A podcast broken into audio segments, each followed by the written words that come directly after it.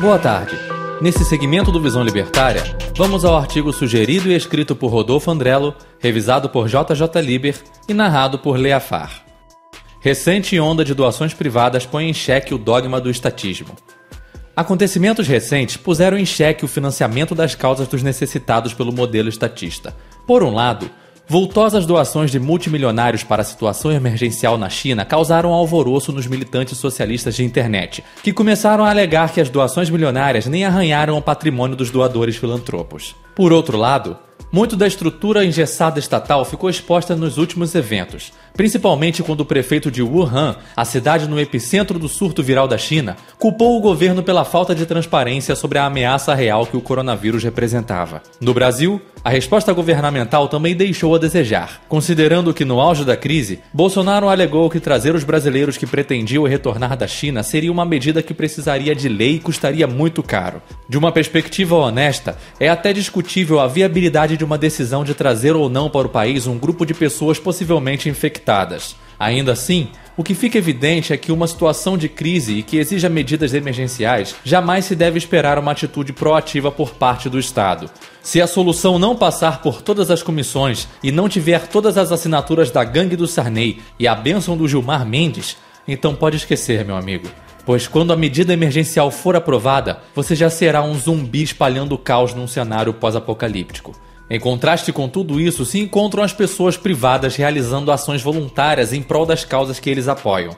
Um exemplo disso foi a campanha coletiva do jogo Call of Duty Modern Warfare, que arrecadou 1,6 milhões para combater os incêndios na Austrália. A comunidade de Call of Duty Modern Warfare mostrou todo o seu apoio ao combate dos incêndios que devastaram a Austrália nas últimas semanas. Com as vendas do pacote Outback Relief in-game encerradas na última sexta-feira, a Activision arrecadou 1,6 milhão de dólares, cerca de 6,7 milhões de reais para ajudar na causa. A publisher se uniu ao órgão humanitário Direct Relief para enviar recursos de emergência a pessoas afetadas pelos desastres. Na tragédia, várias cidades acabaram devastadas pelas chamas e mais de um bilhão de animais foram mortos por causa delas. Outro exemplo de filantropia dos nerds veio de uma equipe campeã de League of Legends, uma grande vencedora do Campeonato Mundial de League of Legends em 2019. A FanPlus Phoenix fez uma doação de mais de 2 milhões de yuans, aproximadamente 1,2 milhão em reais, para ajudar no combate ao coronavírus na cidade de Wuhan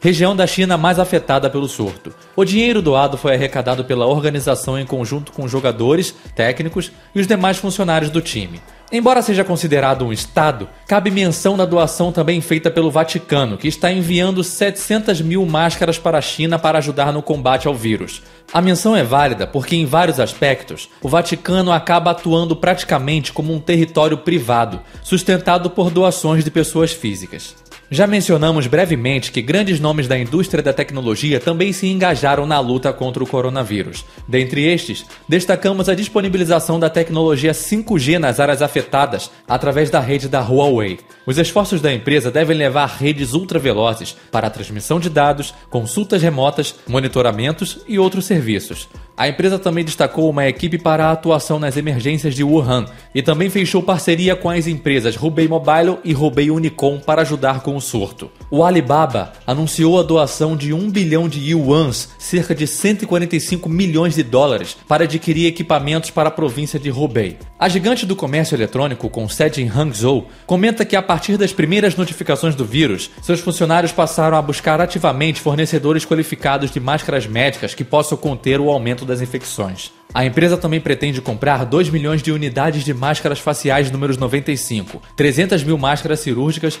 e 1 milhão de máscaras descartáveis. Outra gigante chinesa da tecnologia, a Tencent, doará 300 milhões de yuans, cerca de 43 milhões de dólares, em fundos para instituições de caridade que trabalham contra a disseminação do novo coronavírus. Para isso, mais de 1,5 milhão de máscaras faciais serão encaminhadas para a cidade de Wuhan. Além disso, o mapa que apresenta os hospitais e clínicas direcionados para o vírus está disponível em seu serviço de mapeamento online. Esse sistema traz cerca de 1.900 pontos disponíveis para ajuda médica. A divisão logística do e-commerce chinês JD criou um canal de entrega específico para equipamentos médicos e outros materiais destinados à cidade de Wuhan, capital da província de Hubei. Em números, do dia 19 a 22 de janeiro, mais de 120 milhões de máscaras e 300 mil esterilizadores foram vendidos na loja virtual da JD para conter o risco de novas transmissões. Agora você pode imaginar como seria se as providências contra o surto fossem concentradas apenas nas mãos do Estado.